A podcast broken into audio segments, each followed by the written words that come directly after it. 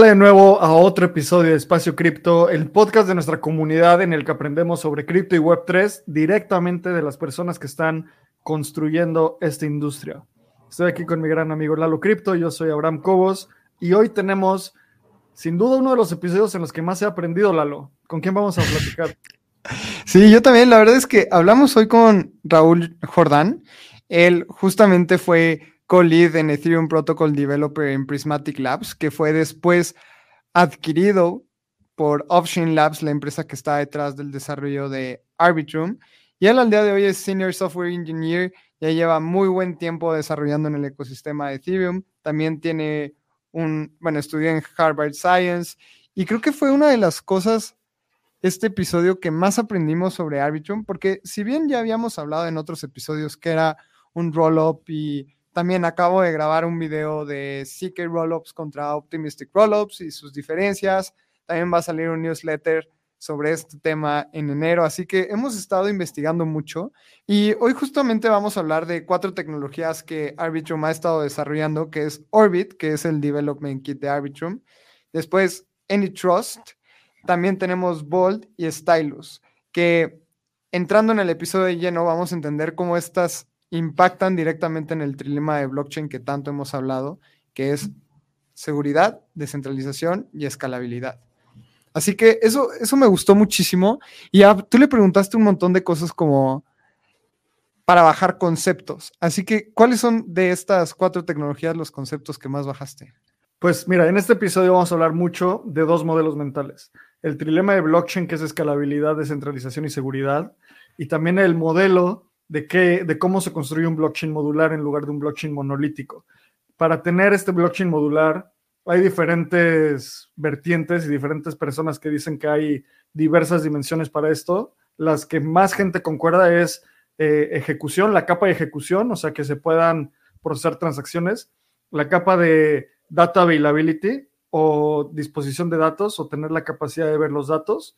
Y la tercera es la capa de, la capa de consenso con las, estas cuatro tecnologías, al final hicimos un análisis muy interesante de cómo cada una impacta en diferentes dimensiones. Y creo que sin duda tenemos que armarnos una infografía de eso después en Espacio Cripto, así que súmate a la comunidad para que la veas, porque Bold impacta en descentralización, Arbitrum One, Arbitrum Orbit y Arbitrum Nova en escalabilidad, Stylus en ejecución y AnyTrust en data availability creo que el concepto que más me gustó fue cuando hablamos de Stylus, de, de dónde viene el nombre. Como les he contado mucho en Espacio Cripto, yo soy muy fan de entender lo más básico, o sea, las unidades. En la universidad me clavaba mucho en las unidades. Y aquí nos clavamos entendiendo el nombre y por qué se llama así, cómo es esta integración eh, para que cualquier persona pueda usar diferentes lenguajes de programación para escribir contratos inteligentes. También cómo Stylus hace que sea más eficiente la ejecución en el blockchain. Creo que es un episodio donde yo aprendí muchísimo, sin duda. O sea, me encanta, me encanta el nivel de detalle en el que entramos, me encanta la calidad de este episodio. Y creo que antes de entrar, Lalo, quiero que hablemos de una de las noticias más importantes que les tenemos y una súper sorpresa para toda la comunidad de Espacio Cripto. Y es que por las fiestas, por las navidades, nos acercamos al final del año y te tienes que preparar para el siguiente bull market. Y para eso creamos Voyager de Espacio Cripto, el newsletter donde entramos súper en detalle en las tecnologías y te mandamos las mejores noticias. A partir de hoy, jueves 14 de diciembre y hasta el sábado 23 de diciembre, el precio de Voyager va a tener un 40% de descuento por un año. Si lo escuchaste bien, 40% de descuento. Así que ve a espaciocrypto.io diagonal Voyager. Ahí vas a poder encontrar toda la información. También te vamos a dar un NFT especial de que sobreviviste al bear market por esta suscripción. Si ya estás suscrito, también te lo vamos a dar. Y es una gran oportunidad para apoyar a toda la comunidad de Espacio Cripto. Ve directo, contrátalo, suscríbete y vas a aprender muchísimo. Además, Abraham, además de todo lo que recibimos en el newsletter de Espacio Cripto con Voyager, también tenemos unos reportes de airdrops, en donde probablemente puedas recibir algunos tokens si haces las misiones o si llevas a cabo los pasos en los que enviamos en este reporte, así que prácticamente esta suscripción se paga sola con cualquier airdrop que recibas. Así que si quieres tener toda la información de Espacio Cripto sobre lo que está ocurriendo en el ecosistema, sobre los airdrops, recuerda que este 40% de descuento está hasta el próximo sábado. Buenísimo, entonces, sin más, vamos a escuchar nuestra gran conversación con Raúl Jordán y antes un anuncio a los patrocinadores que hacen Espacio Cripto posible. Obtén el mayor valor de Espacio Cripto con Voyager. En Espacio Cripto hemos creado una membresía exclusiva para aquellas personas amantes de este ecosistema. Con Espacio Cripto Voyager podrás encontrar trabajo en el ecosistema, ampliar tu conocimiento y conectar con la comunidad en un siguiente nivel. Vamos a tener acceso exclusivo a becas, reportes de investigación bimestral, reportes mensuales de airdrops, acceso previo a eventos de la industria y un club exclusivo para nuestros Voyagers llamado Voyager Club. Si quieres saber más información, ve a espaciocrypto.io y aprovecha para comprar nuestro primer NFT en donde vas a tener acceso exclusivo a Voyager con beneficios increíbles. Si quieres saber más información, te repito de nuevo, ve a espaciocrypto.io diagonal ¿Te gustaría ser parte de una revolución cooperativa en el mundo de la Web3? Descubre Optimism, la capa 2 que está cambiando el juego. Optimism no solo es una capa 2 de Ethereum con transacciones más económicas y rápidas. Es un colectivo de constructores, empresas y miembros de la comunidad que trabajan en conjunto hacia la visión de Optimism. La visión de Optimism busca reinventar la organización y la economía digital, fomentando la creación de bienes públicos, la economía regenerativa y busca recompensar el impacto positivo. Optimism construye un futuro de coordinación y colaboración en la Web3. Imagina un espacio digital gobernado por sus ciudadanos donde las contribuciones positivas se recompensan con beneficios reales. En comunidad, impulsaremos el crecimiento sostenido y la creación de un ecosistema descentralizado. Entra a la comunidad de Espacio Cripto en Telegram o ve a optimism.io para conocer más. Este episodio es patrocinado por Giro, tu portal seguro, sencillo y entendible en la Web3. Giro es una wallet de custodia propia para acceder a todo el potencial de Web3, con integración directa a DeFi y bajos costos de transacción. Giro justamente es una wallet creada para el ecosistema latinoamericano en donde el equipo de Espacio Cripto también está trabajando en ella. Puedes ir a giro.cool y registrarte en el waitlist para ser de las primeras personas en probar esta wallet que estamos construyendo con muchísimo gusto para todo el ecosistema de la TAM. Así que te repito, ve a hiro.cool. Hiro se escribe H-I-R-O.cool.c-o-o-l. Así puedes ir a tu navegador, también la liga está en la descripción del programa. Y regístrate para que seas de las primeras personas en probarlo. Raúl, muchas gracias por estar acá con nosotros en Espacio Cripto.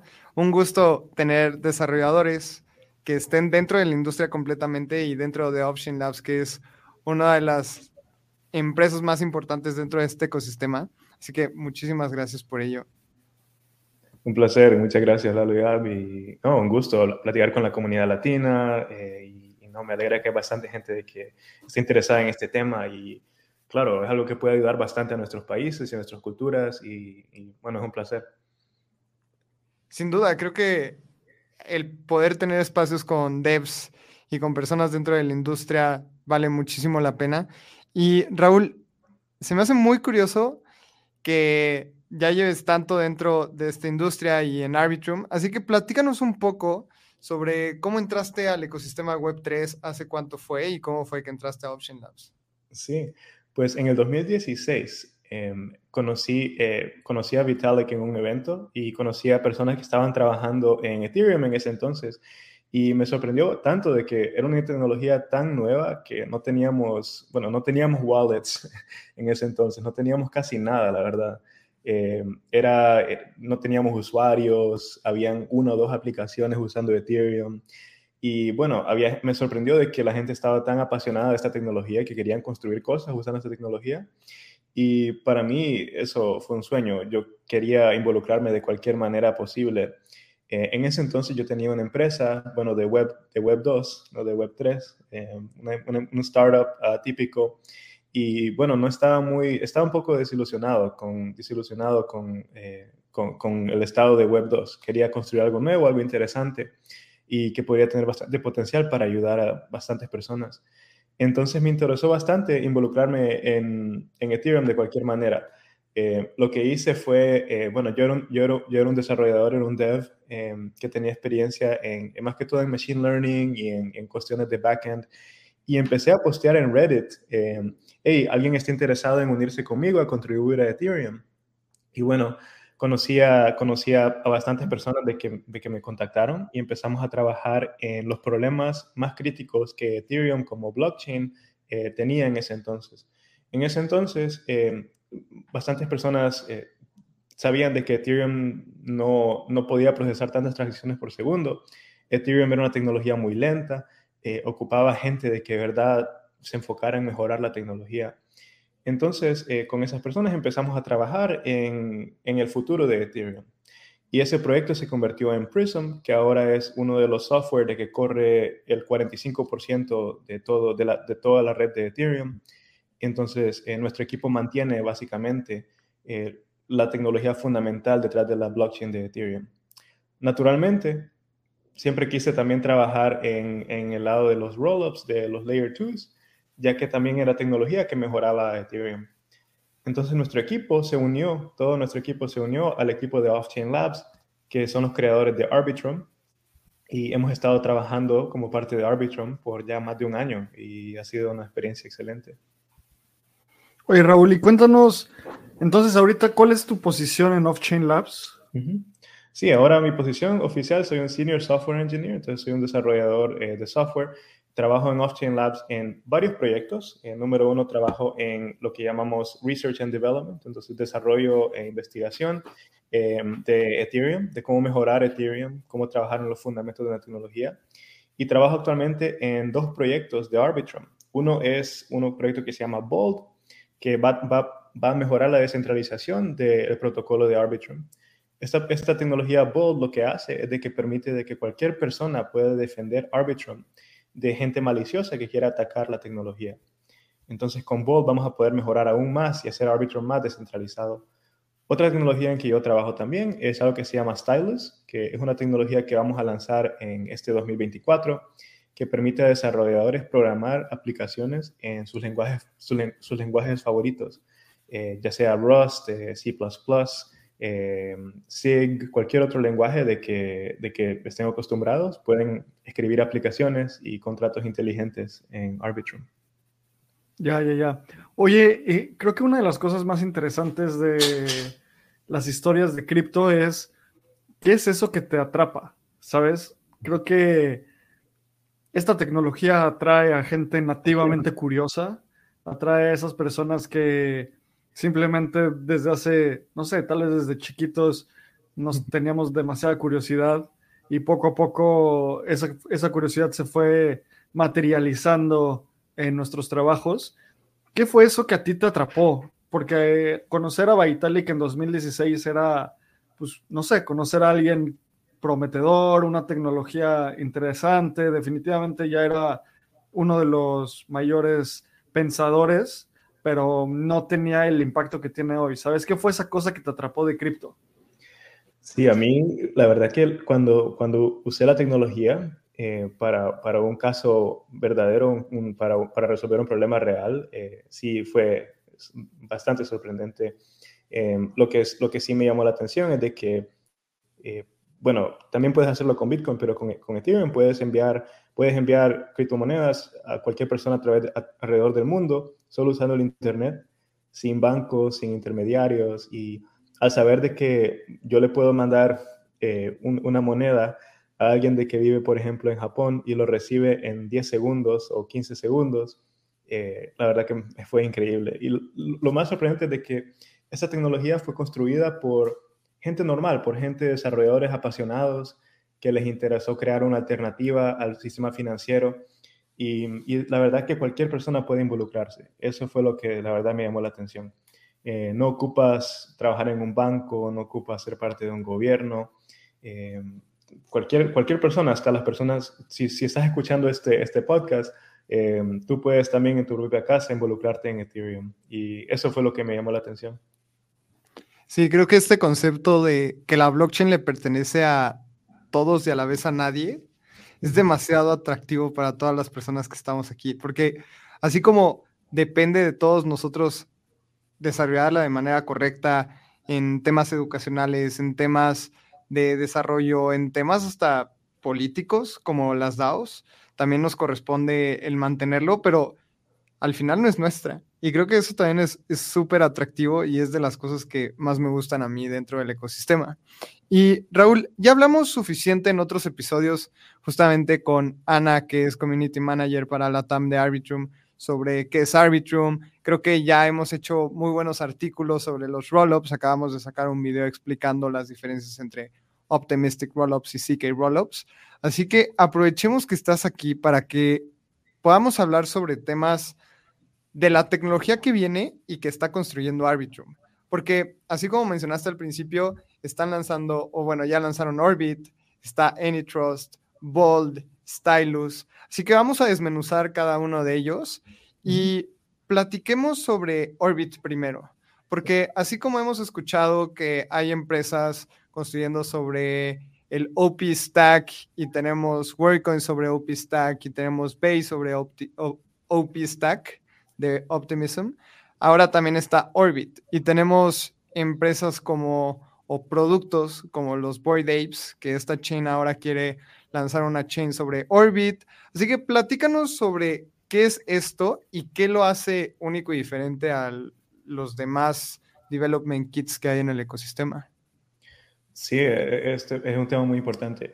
Eh, bueno, para dar, un, para dar una introducción más básica a, la audiencia también, eh, lo importante es que ahora tú puedes usar bastantes blockchains como Ethereum o Arbitrum para desarrollar aplicaciones que mucha gente puede usar, eh, pero tal vez, tal vez no te gustan algunos aspectos de Arbitrum o de Ethereum. Tal vez te parece de que si estás desarrollando un juego, confirmar una transacción en Arbitrum o Ethereum toma mucho tiempo. En Ethereum son, bueno, 12 segundos por bloque y 6 minutos para que tu transacción fuera, fuera finalizada. En Arbitrum son como casi 250 milisegundos, pero tienes que esperar más tiempo si quieres más seguridad. Entonces muchas personas y empresas quieren, quieren modificar ciertos aspectos de la blockchain para sus, sus, casos específicos. Por ejemplo, los juegos. Entonces, eh, con una tecnología como Orbit, lo que te permitimos hacer es que tú puedes lanzar tu propia cadena, eh, tu propia blockchain, con tus propios parámetros puedes cambiar eh, diferentes, tipos de, diferentes tipos de cosas que quieres, quieres que tu juego tenga, por ejemplo, y puedes lanzar tu propia cadena. Y la mejor parte es de que esta cadena está protegida por la tecnología de Arbitrum y, y bueno, por ende está protegida por Ethereum. Em, un problema de lanzar tu propia cadena si no tuviéramos esta tecnología es que tú tienes que asegurar la seguridad de tu cadena.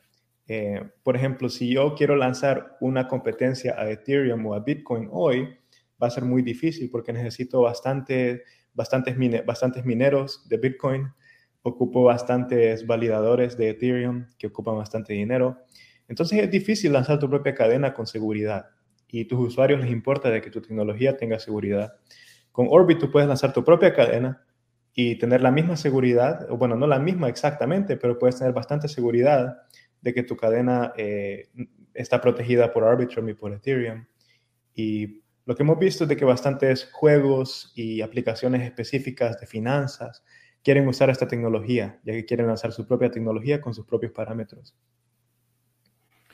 Justo una cosa que hemos platicado mucho en Espacio Cripto es esa competencia que hay entre el OP-Stack, el Polygon Chain Development Kit, Arbitrum Orbit, todo, toda esta infraestructura que está existiendo para que la gente pueda sacar sus propias cadenas.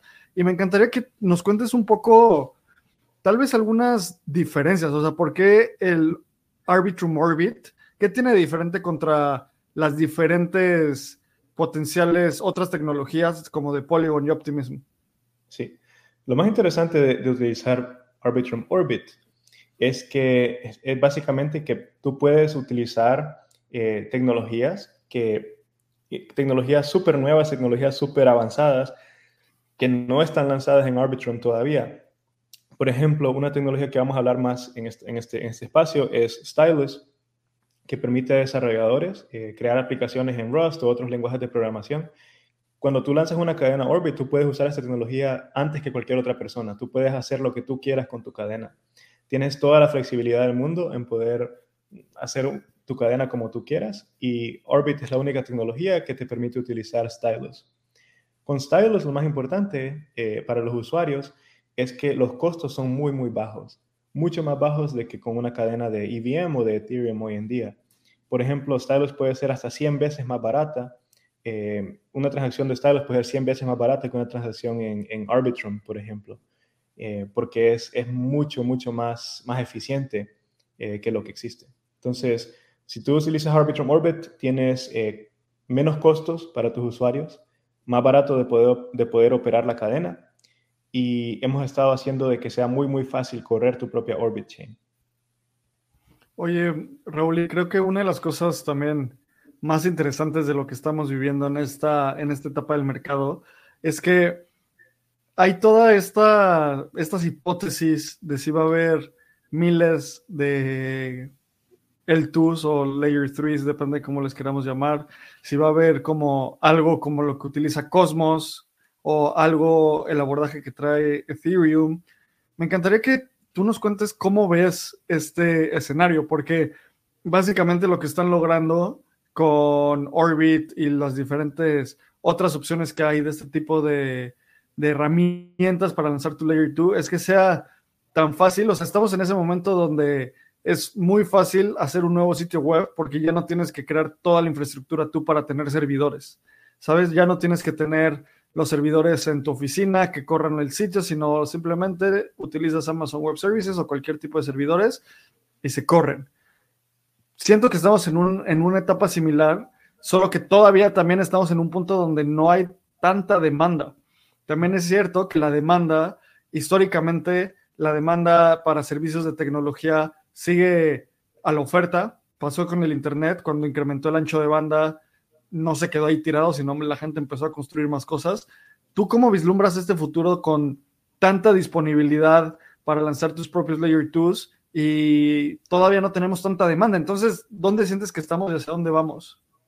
Sí, eh, yo creo que e, es bien importante hablar de este punto porque hay personas de que dicen que tenemos más cadenas que aplicaciones, tenemos más chains que aplicaciones.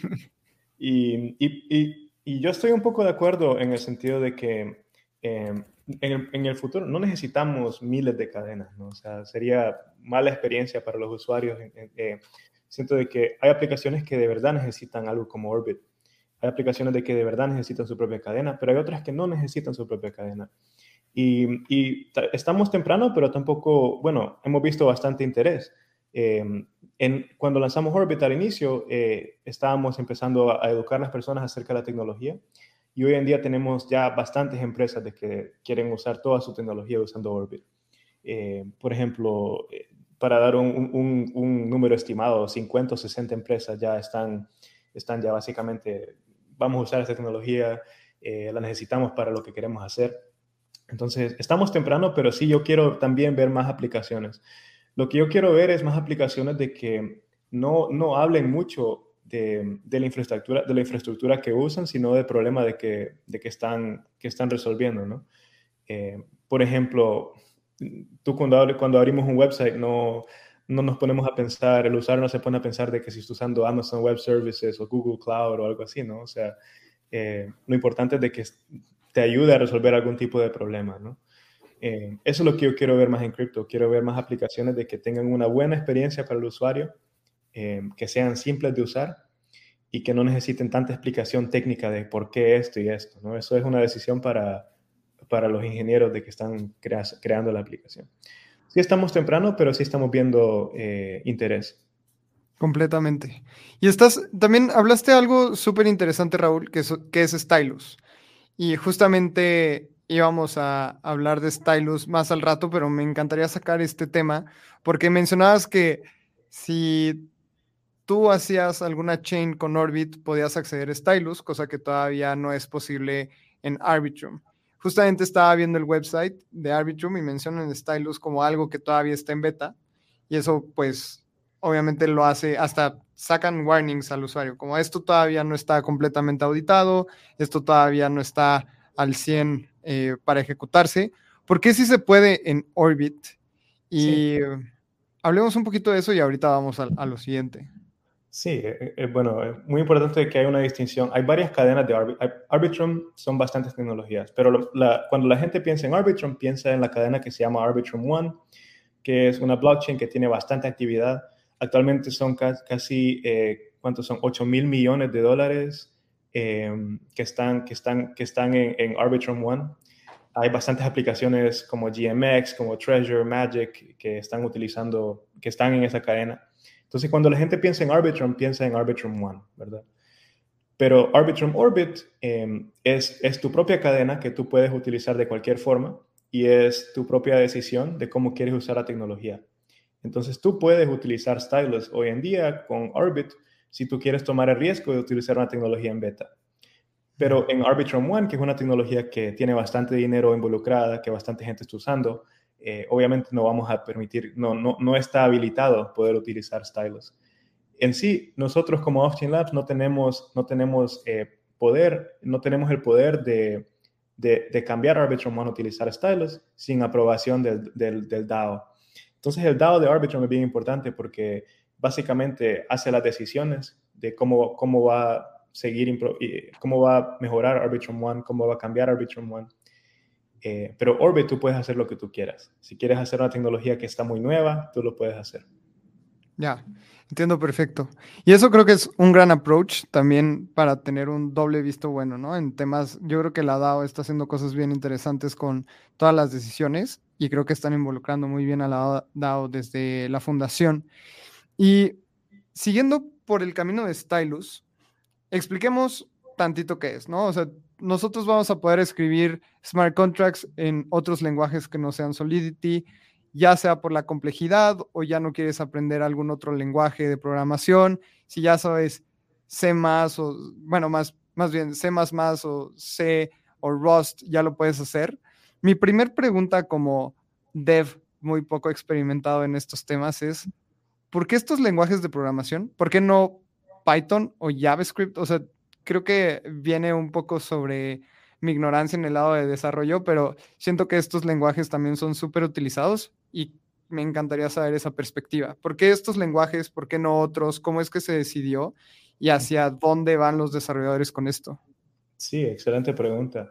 Eh, para una, una, respuesta, ¿por qué ciertos lenguajes y no otros? Bueno, las blockchains son, son, son son ambientes muy especializados, son, son, son tecnologías muy especializadas de que necesitan, eh, que, que, que, funcionan de cierta manera. Entonces, por ejemplo, en una blockchain, eh, tú no, una blockchain tú no puedes, por ejemplo, enviar un email, no puedes, no puedes hacer un, video de YouTube en la blockchain, por ejemplo. O sea, sería muy, mucha data, muy difícil. entonces, para programar en una blockchain ocupas un cierto tipo de lenguaje de programación de que, de que, de que funcione bien en ese, en ese dominio. Lenguajes como Python y JavaScript, que son más como para web browsers o para, para, para básicamente para crear quick hacks o, o, hacer tu propio, o hacer una aplicación básica.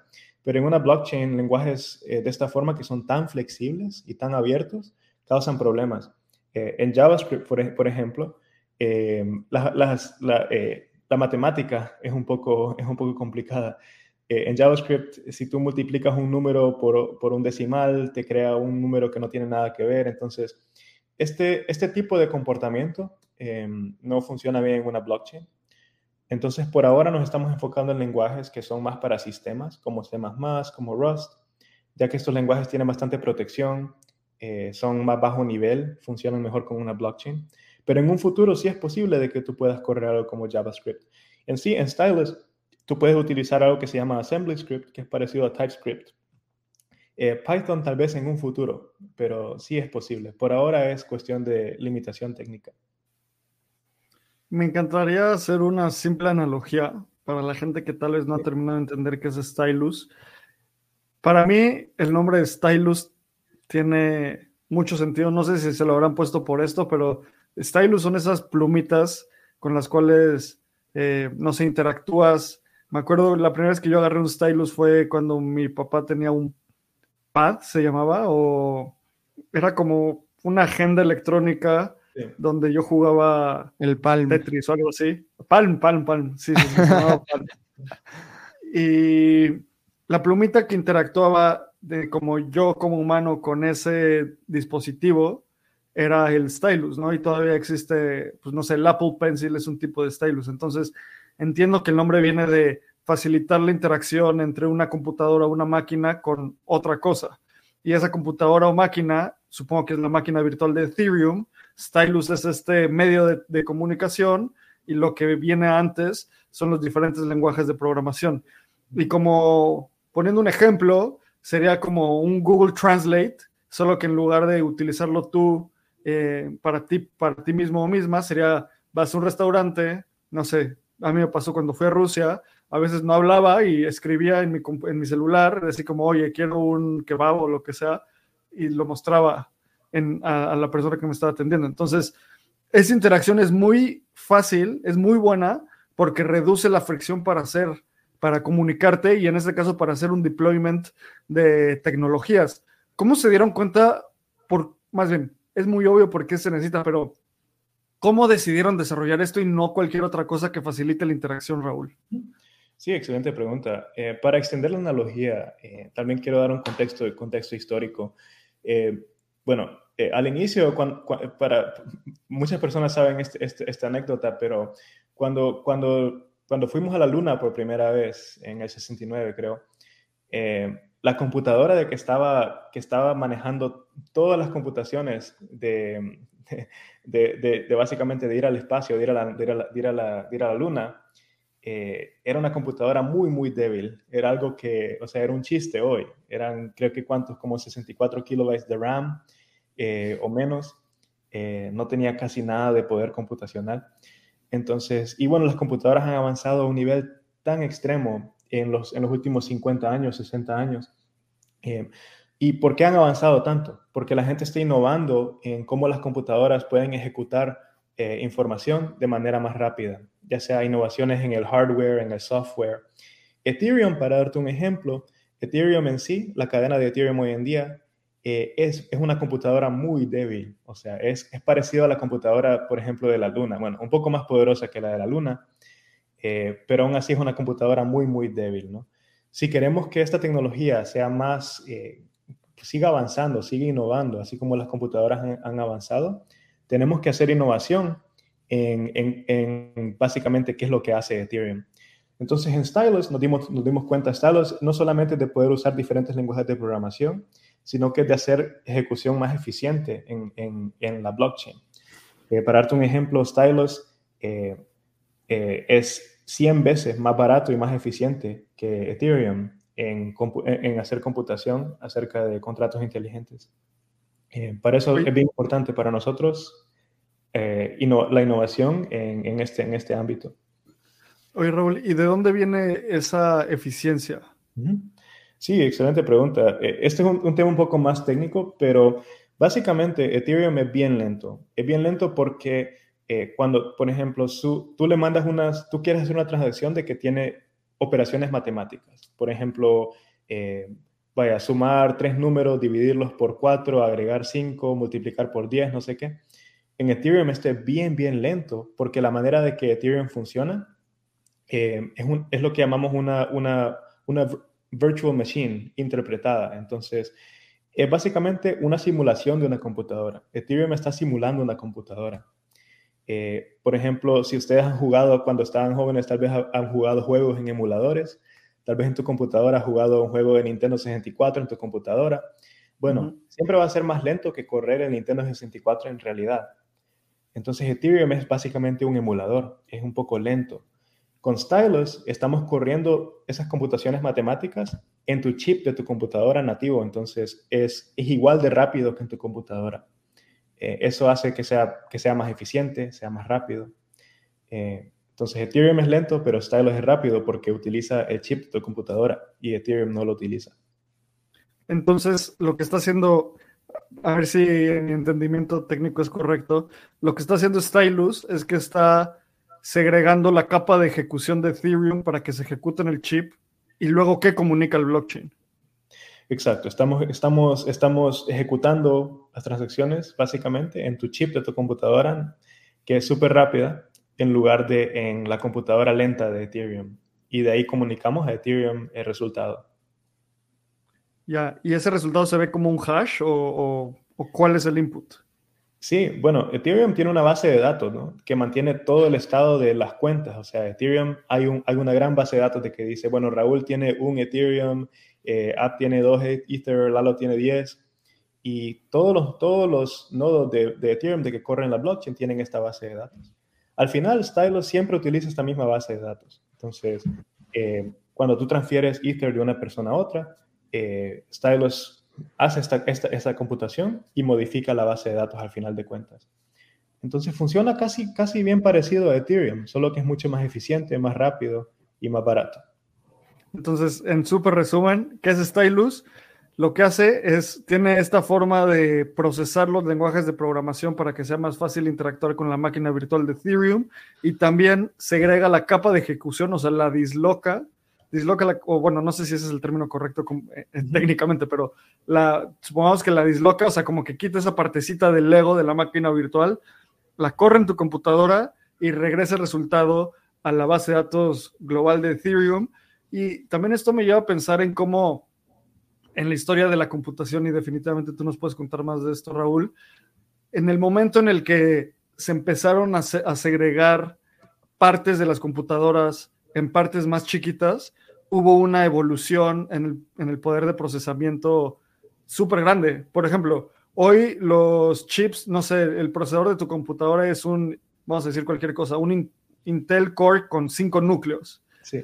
Y yo por mucho tiempo me preguntaba como, ¿para qué necesitas cinco núcleos si puedes tener uno grande? ¿Sabes? Y viene de esa teoría como de segregar y dividir partes de la, eh, del poder del poder de procesamiento de la computadora y ahí es a donde llega mi, mi poder intelectual técnico.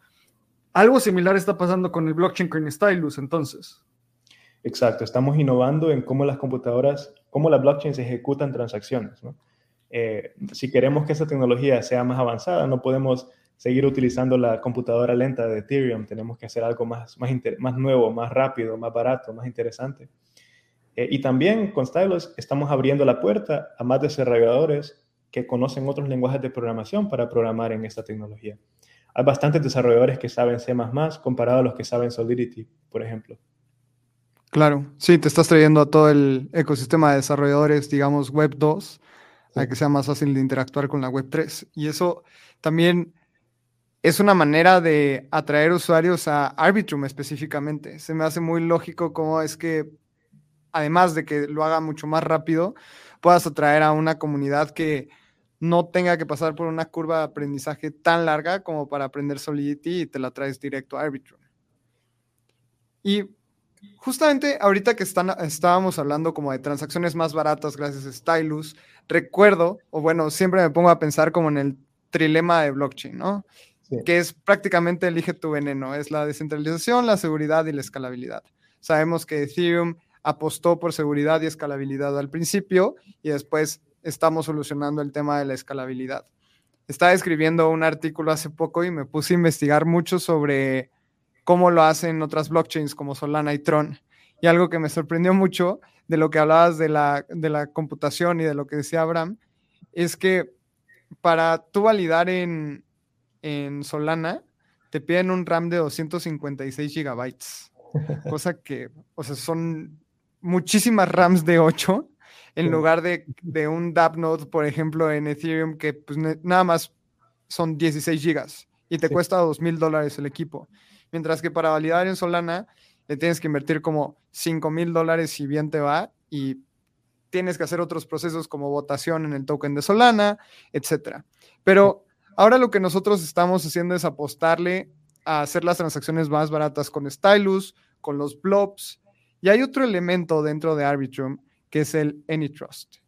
Y cuando estaba haciendo la investigación para este episodio, estaba leyendo la documentación oficial de Arbitrum y lo que más me llamó la atención es la primer línea de AnyTrust. Y dice, la traduje, AnyTrust es una variante de la tecnología de Arbitrum Nitro que reduce los costos al aceptar una suposición de confianza leve.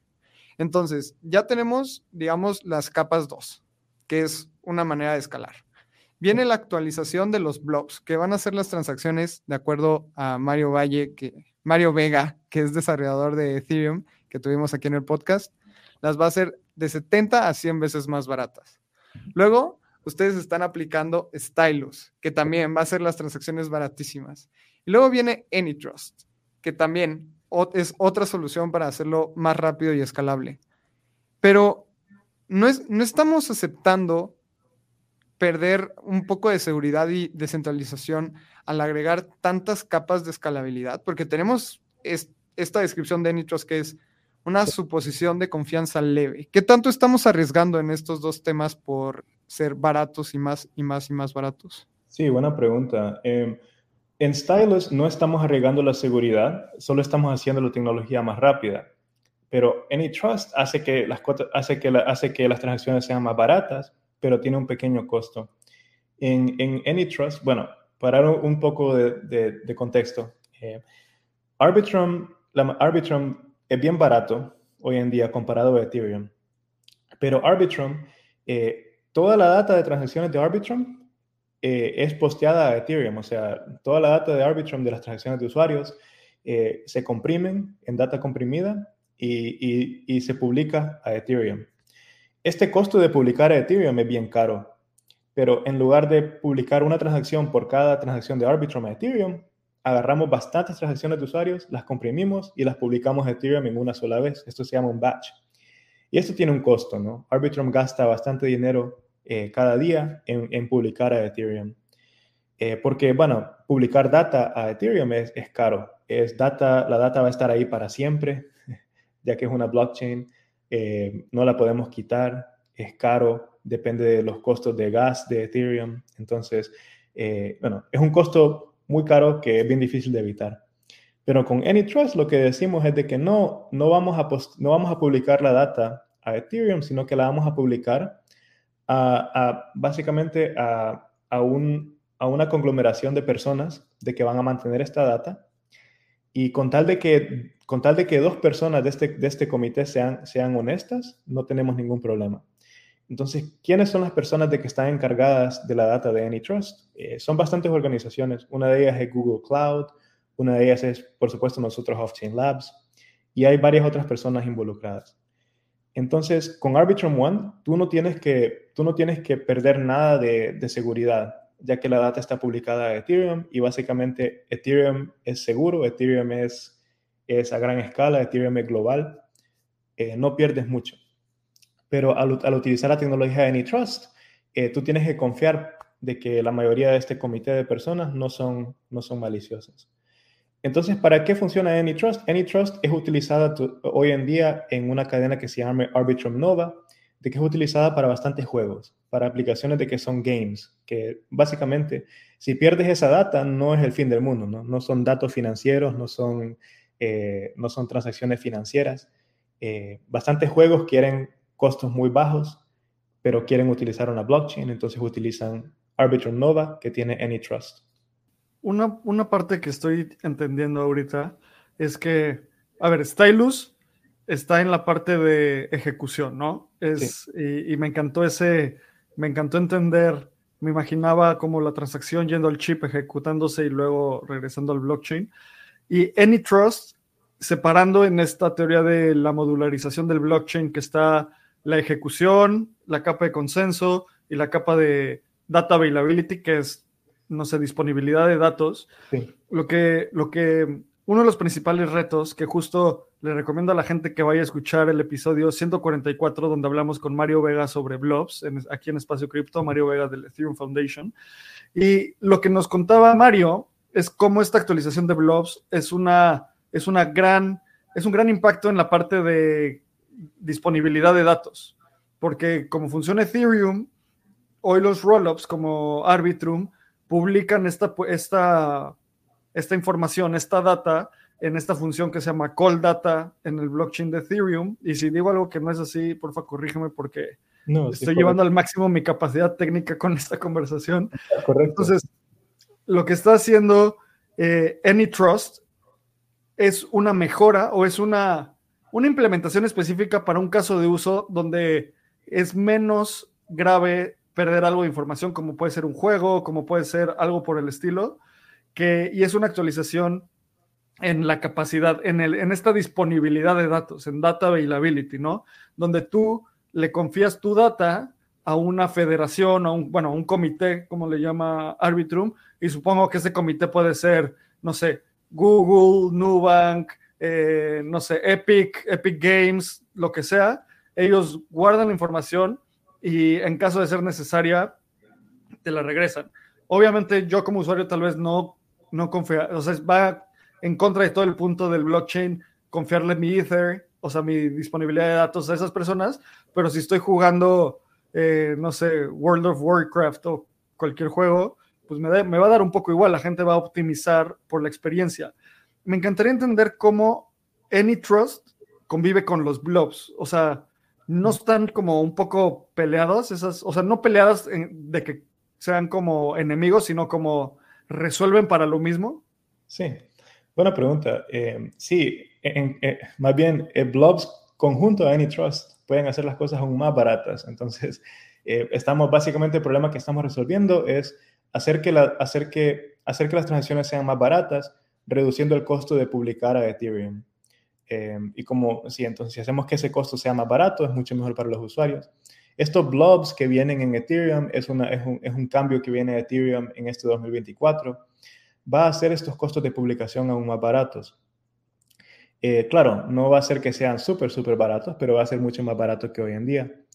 Eh, lo bueno de las blobs es de que no, no, pierde seguridad, eh, ya que la data está, está publicada en Ethereum. Entonces es mejor que AnyTrust. Pero los blobs conjunto a AnyTrust pueden hacer que las cosas sean aún más baratas. Entonces, puedes, combinar las dos, puedes combinar las dos tecnologías.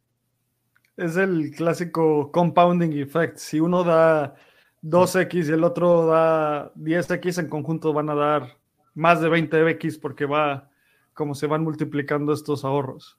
Sí, entonces no hay duda de que todo va a ser mucho más barato eh, mientras mejoremos esta tecnología y la pregunta después es, ¿cómo podemos hacer que más aplicaciones, eh, que más personas crean aplicaciones en la blockchain? Eh, que, tengamos más aplicaciones, porque no va a ser un problema en el futuro de que, ah, es muy caro hacer un juego en Arbitrum, es muy caro hacer una aplicación de DeFi, o para los usuarios no va a valer casi nada. En sí, hay bastantes aplicaciones que están, eh, hay aplicaciones que están decidiendo cubrir los costos de transacciones de los usuarios para que tengan una mejor experiencia, ¿no? Y esto es algo que vamos a ver mucho más en los siguientes años. Que tú usas una aplicación de, blockchain, no tienes que pagar nada, sino eh, los que corren el website están pagando tus transacciones. Y van a ser tan baratas de que va a ser un costo muy bajo para ellos. Mm. Eso está increíble porque estamos viendo cómo estamos poco a poco resolviendo este trilema, que aunque probablemente siempre vaya a haber un talón de Aquiles, cada vez una cosa se va bloqueando con la otra, ¿no? Como estamos creando Stylus que lo hace muy rápido, pero también estamos creando Trust y viene Nova y ahora, bueno, viene también eh, Bold, que ahorita vamos a hablar de ello. Y me está gustando mucho este estilo de, de Arbitrum y de Option Labs, más bien, como de entregar, entregar, entregar, entregar y después feedback, feedback, feedback, ¿no? Porque tienes, lanzaron Bolt, luego lanzaron Stylus. Stylus ahorita está en beta, pero beta para cierta chain, si tú quieres utilizarlo ya lo puedes implementar y seguramente ustedes ahí están aprendiendo un montón también de cómo se está utilizando esto. Y el cuarto tema que queremos tocar hoy, porque ya hablamos justamente sobre Orbit, AnyTrust, eh, bueno, más bien es el tercero que va a ser, ah, bueno, Stylus y Bold, que este es el cuarto. Hablemos un poquito de Bold, porque cuando salió, me acuerdo mucho de este anuncio que se celebró mucho que se estaba descentralizando el sequencer, que únicamente estaba sobre algunas personas. Entonces, estamos viendo cómo Arbitrum se está volviendo un poco más descentralizado. Y justamente esto, cómo funcionan los Optimistic Rollups, es que postean la información, ya hay un periodo de siete días para que otros validadores puedan eh, challenge, que puedan reclamar estos claims y que puedan decir esto pues no es, entonces deja de ser optimistic y empieza la disputa, ¿no? Como, como hemos hablado con los rollups. Platiquemos un poquito sobre Bold, porque para mí esto es el inicio de mayor descentralización dentro del ecosistema de Arbitrum y creo que es algo que otros rollups sin duda van a voltear a ver y tal vez implementen algunas cosas de acá. Así que platícanos cómo Bold está descentralizando el ecosistema y también, ¿esto va a hacer que, que sean más rápidas las transacciones o únicamente es un tema de descentralización? Buena pregunta. Eh, no, este es un tema, eh, no es tan emocionante pero, eh, para, para, los usuarios, pero va a ser Arbitrum más seguro. Es, es, es, solamente un tema de descentralización. No va a mejorar, no va a mejorar, no va a ser más, más barata las cosas, pero sí va a hacer que Arbitrum sea mucho más seguro. Entonces, tú al depositar dinero a Arbitrum, puedes tener más seguridad de que está, está bien protegido con esta tecnología. Oye, Raúl, ¿y qué es? O sea, sí, ¿qué es? ¿cómo funciona? Buena pregunta. Un contexto histórico también. Entonces, eh, vamos a, tratemos de crear una blockchain, ¿no? Digamos, yo quiero crear una blockchain hoy en día, digamos, y digamos que esa tecnología no existe. Entonces, ¿qué opciones tienes? Tal vez digamos en el 2017, ¿qué opciones tienes? Bueno, puedes crear una copia a Ethereum, entonces tú puedes lanzar tu propio Ethereum, puedes lanzar tu propio Bitcoin, pero el problema es de que necesitas, necesitas, necesitas seguridad en tu blockchain, ¿no? Bitcoin es seguro porque hay bastantes mineros a nivel mundial de que corren el blockchain. Ethereum es seguro porque en ese entonces habían bastantes mineros también de que corrían Ethereum. Pero es bien difícil. Si, si tú quieres lanzar tu propia cadena, es bien difícil, ¿no? Eh, tienes, que hacer, tienes, no, tienes que convencer bastante gente de que utilice tu tecnología. ¿Qué opciones tienes? Bueno, lo que puedes hacer es, puedes decir a la gente, hey, Tú puedes depositar dinero, puedes traer dinero de Ethereum a mi blockchain. Y yo te voy a dar un bono, te voy a dar un regalo o algo, pero deposita tu Ethereum a mi blockchain, ¿no? Y la pregunta es, ¿cómo, ¿cómo puedes regresar de tu blockchain a Ethereum? Por ejemplo, si la gente quiere retirar su dinero, ¿cómo puede retirar su dinero? Pues lo que tú puedes hacer es tener un comité de cinco personas de que verifican de que, ok, eh, esta persona quiere retirar su dinero, ok, aprobémoslo, ¿no? Esto se llama una sidechain y es la manera de que muchas blockchains funcionan hoy en día. Por ejemplo, Polygon, eh, Proof of Stake funciona de esta forma.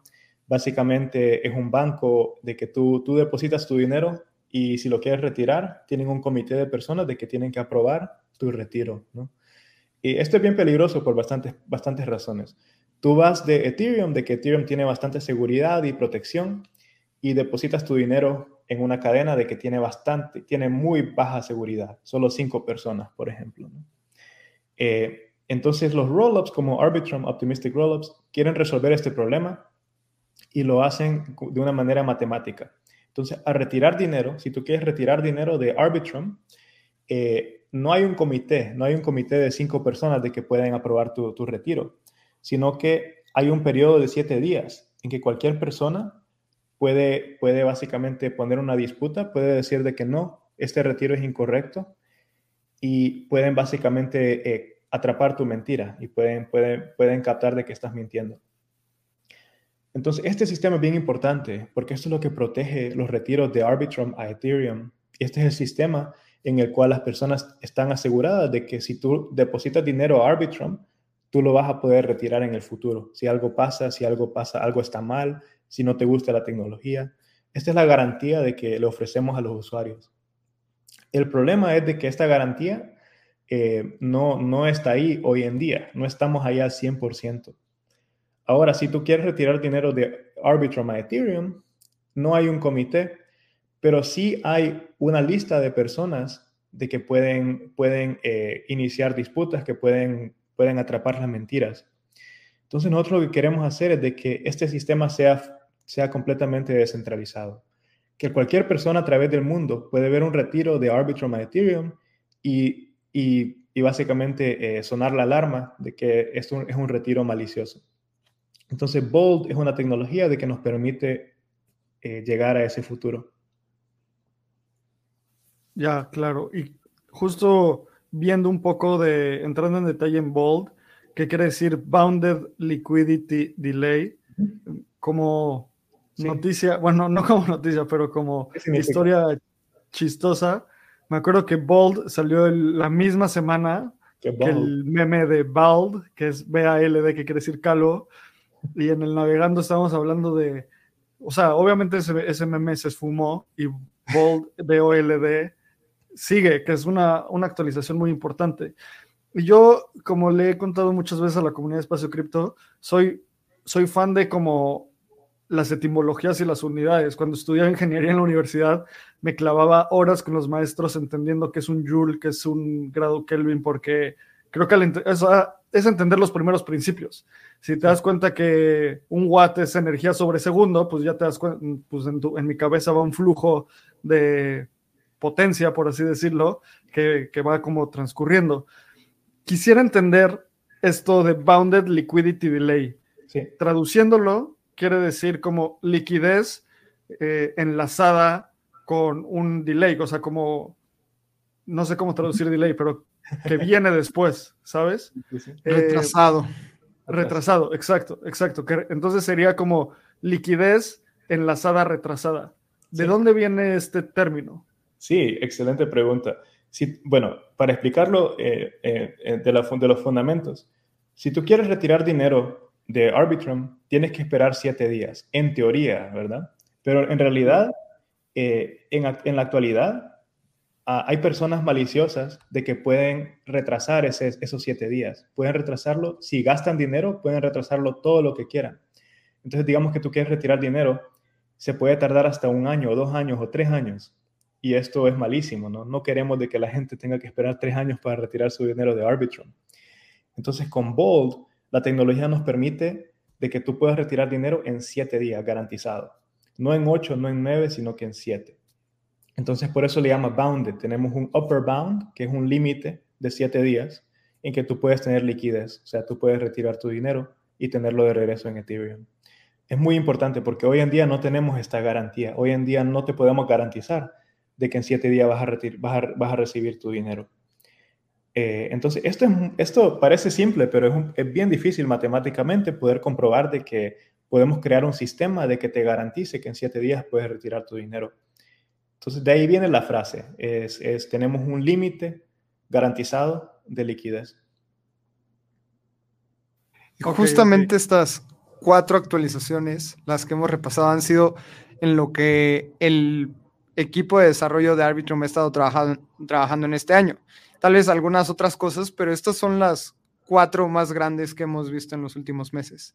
Y ya para ir cerrando, Raúl, y vamos poniéndole fecha al siguiente episodio, porque ha sido muy bueno tenerte por acá, eh, me encantaría saber qué viene para Arbitrum en estos siguientes meses, porque se está acabando el año, sabemos que tal vez haya alguna pausa, pero pues uno, sé que va a venir Stylus en, en Mainnet, o, o bueno, más bien como productivo.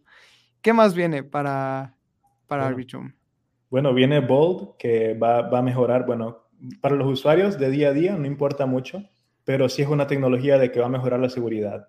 Básicamente, cuando Bold viene a Mainnet, en siete días está garantizado a poder retirar tu Ethereum o tus monedas o cualquier cosa de Arbitrum a Ethereum. Entonces, esto va a ser muy importante para la seguridad y esto viene también en los siguientes meses. Eh, bueno, depende de si el DAO va a aprobar este cambio, ¿no? Que esperemos de que sí. Eh, aparte de eso, eh, vamos a seguir mejorando Arbitrum en miles de formas, ¿no? Haciendo cosas más baratas, mejorando la experiencia de los usuarios, eh, apoyando al ecosistema de Orbit, ya que tenemos casi 50 empresas de que eh, van a empezar a lanzar sus propias cadenas usando Arbitrum Orbit.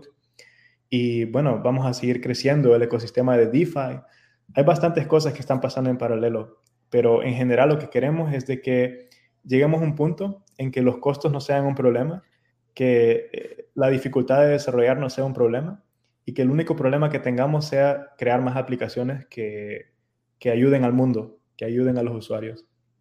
Ese, esa es la misión y creo que en este año vamos a lanzar bastantes cosas de que nos van a llegar a ese punto. Raúl, muchas gracias por este, esta clase, esta masterclass. Definitivamente salgo aprendiendo muchísimo más de Arbitrum hoy y me encantaría compactar el episodio en, en esto. Dos de los modelos mentales más importantes en, en la industria es el trilema de, de, los blockchains y este modelo del el blockchain modular, ¿sabes? Cambiar de un blockchain monolítico, monolítico a un blockchain modular.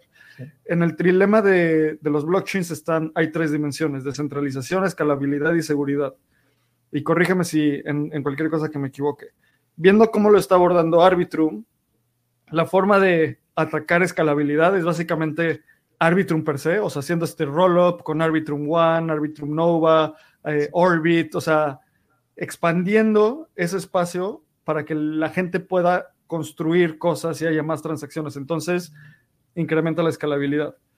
La parte de seguridad la están abordando con Bold, que ya logré entender que es la forma de tener que cualquier persona pueda eh, empujar los fraud proofs, ¿no?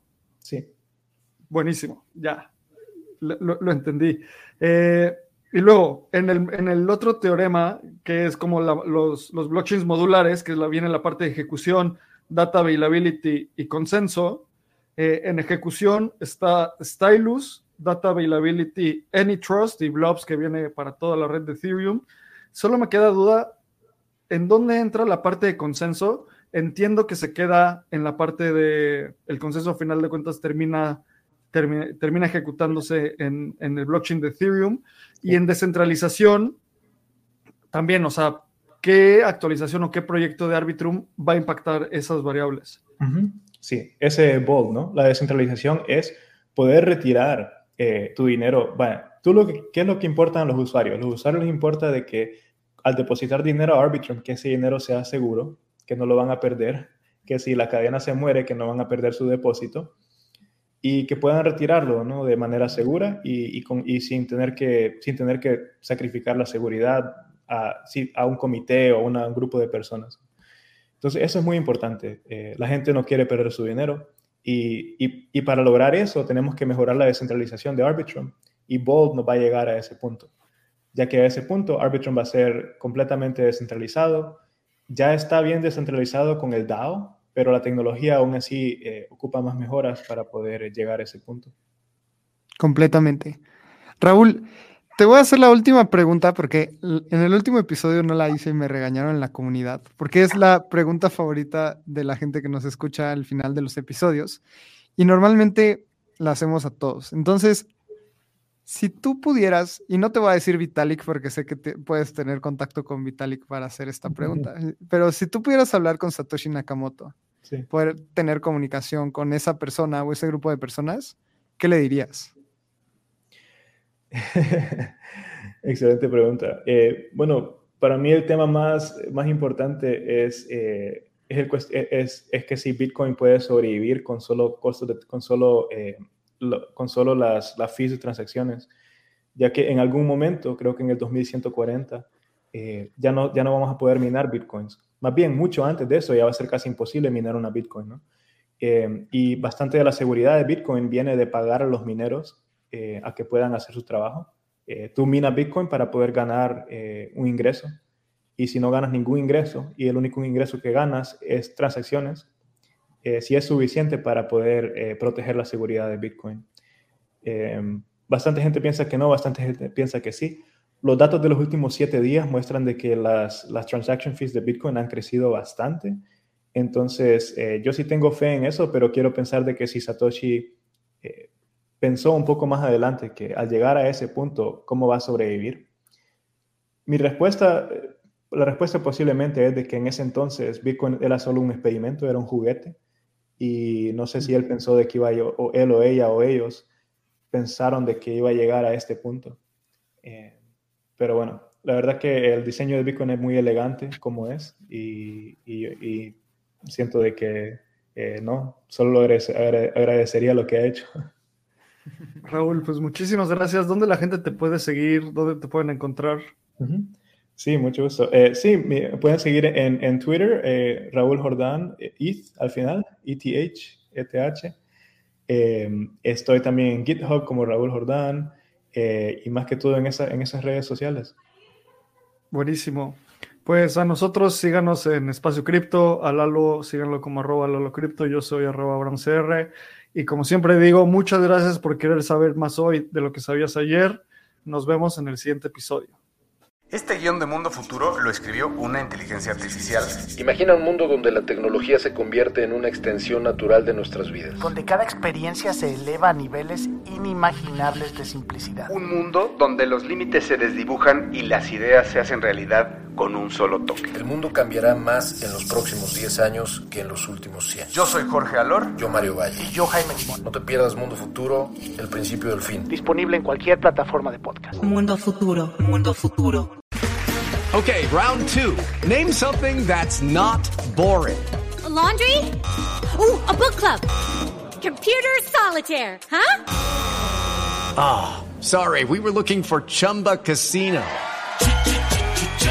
That's right. ChumbaCasino.com has over 100 casino style games. Join today and play for free for your chance to redeem some serious prizes. ChumbaCasino.com. No purchase necessary. Full prohibited by law. 18 plus terms and conditions apply. See website for details.